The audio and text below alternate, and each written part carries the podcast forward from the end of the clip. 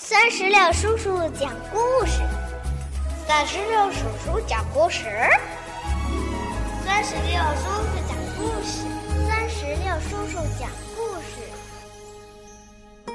嗨，我亲爱的小石榴籽儿们，你们好吗？欢迎收听酸石榴叔叔讲故事。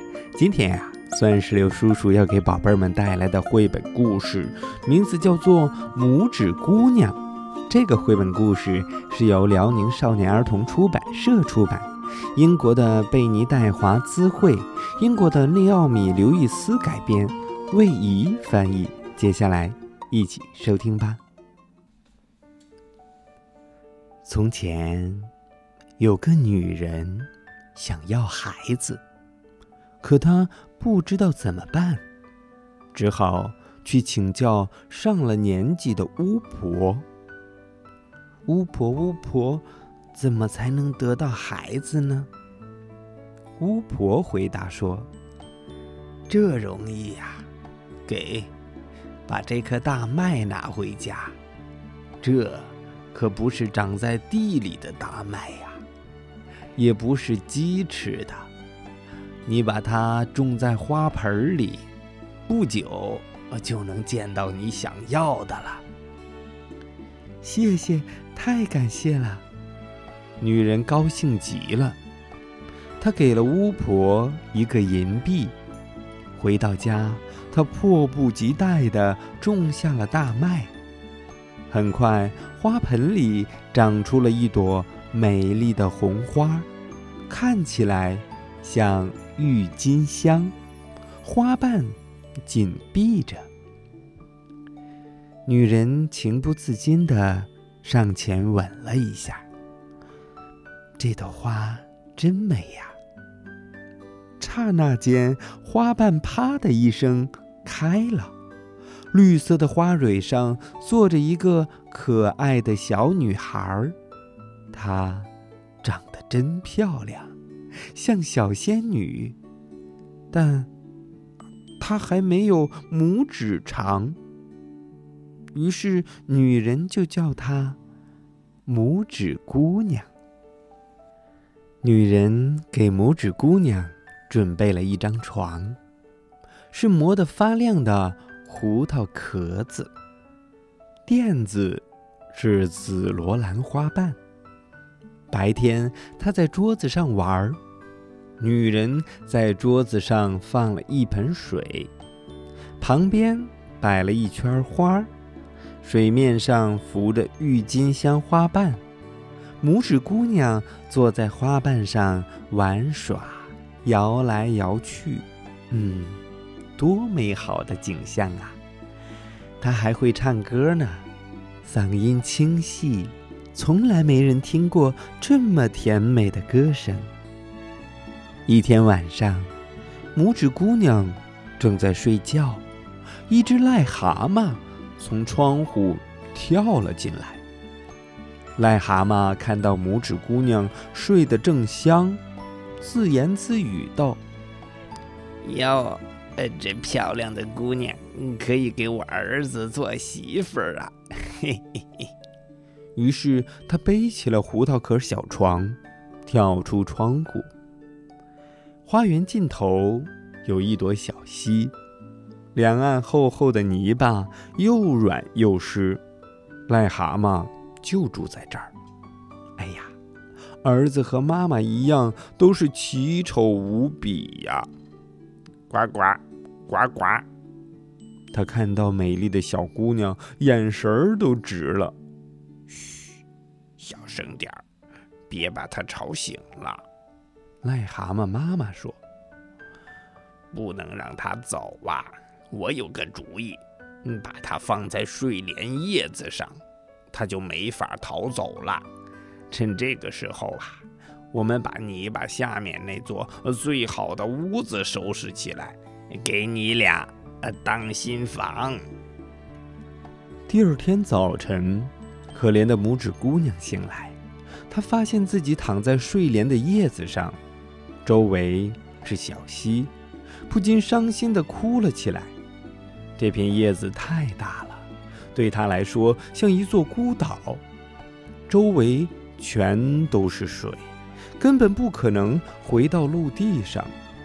这时，老癞蛤蟆正忙着用灯芯草和黄睡莲装饰房间。准备妥当后，他和丑儿子去搬拇指姑娘的小床。老癞蛤蟆向拇指姑娘深深鞠了个躬，说：“这是我儿子，很快就是你丈夫了。你把下面那间漂亮的屋子是你俩的新房。”说完，他抬着小床走了。拇指姑娘坐在莲叶上哭。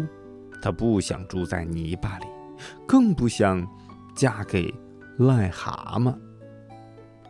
水里的鱼儿从附近游过，听到他们刚才说的话，都纷纷游到水面上来，想瞧瞧这个小姑娘到底长什么样。他们看到拇指姑娘这么好看，都替她感到难过。不，这么可怕的事不能发生。鱼儿聚在莲叶周围，把梗咬断了。很快，连夜带着拇指姑娘顺水飘走，飘到很远很远的地方。癞蛤蟆母子再也找不到它了。拇指姑娘顺着小溪飘啊飘，树上的小鸟看到它，都赞美道：“多美的小姑娘啊！”一只可爱的白蝴蝶不停地绕着它飞，累了就落在莲叶上休息。它好开心呐！世间的一切都这么美好。太阳的光芒洒在水面上，像闪闪发光的金子。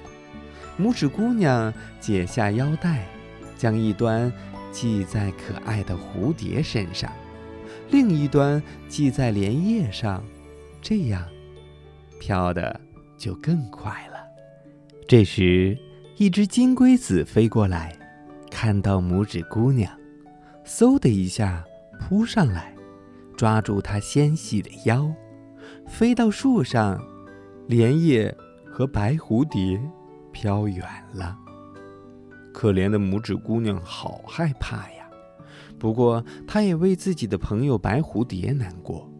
但是金龟子才不管这些呢，它落在树叶上，放下拇指姑娘，采花蜜给她吃，还夸赞道：“虽然一点儿也不像金龟子，但是好漂亮啊！”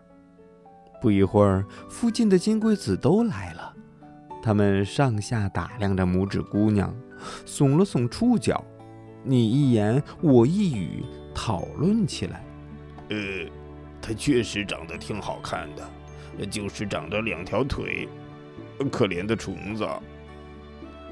他连触角都没有，他的腰太细了。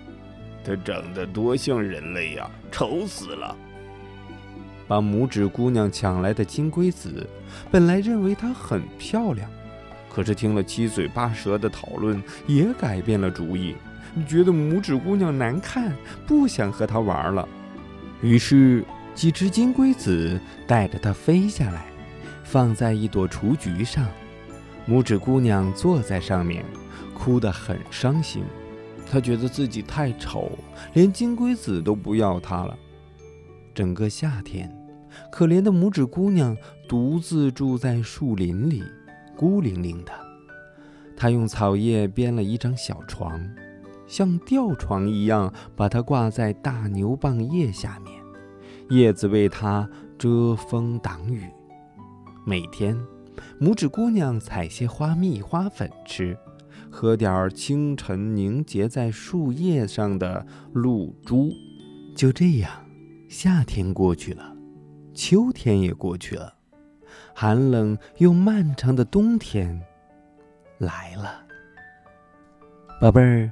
到这里，绘本故事《拇指姑娘》的上半部分，我们就讲到这儿了。冬天到了，拇指姑娘又会碰到谁？又会发生什么样的事情呢？嗯，让我们拭目以待吧，共同期待拇指姑娘的下半部分。拜拜，拜拜，拜拜。更多精彩故事，尽在酸石榴微信公众账号。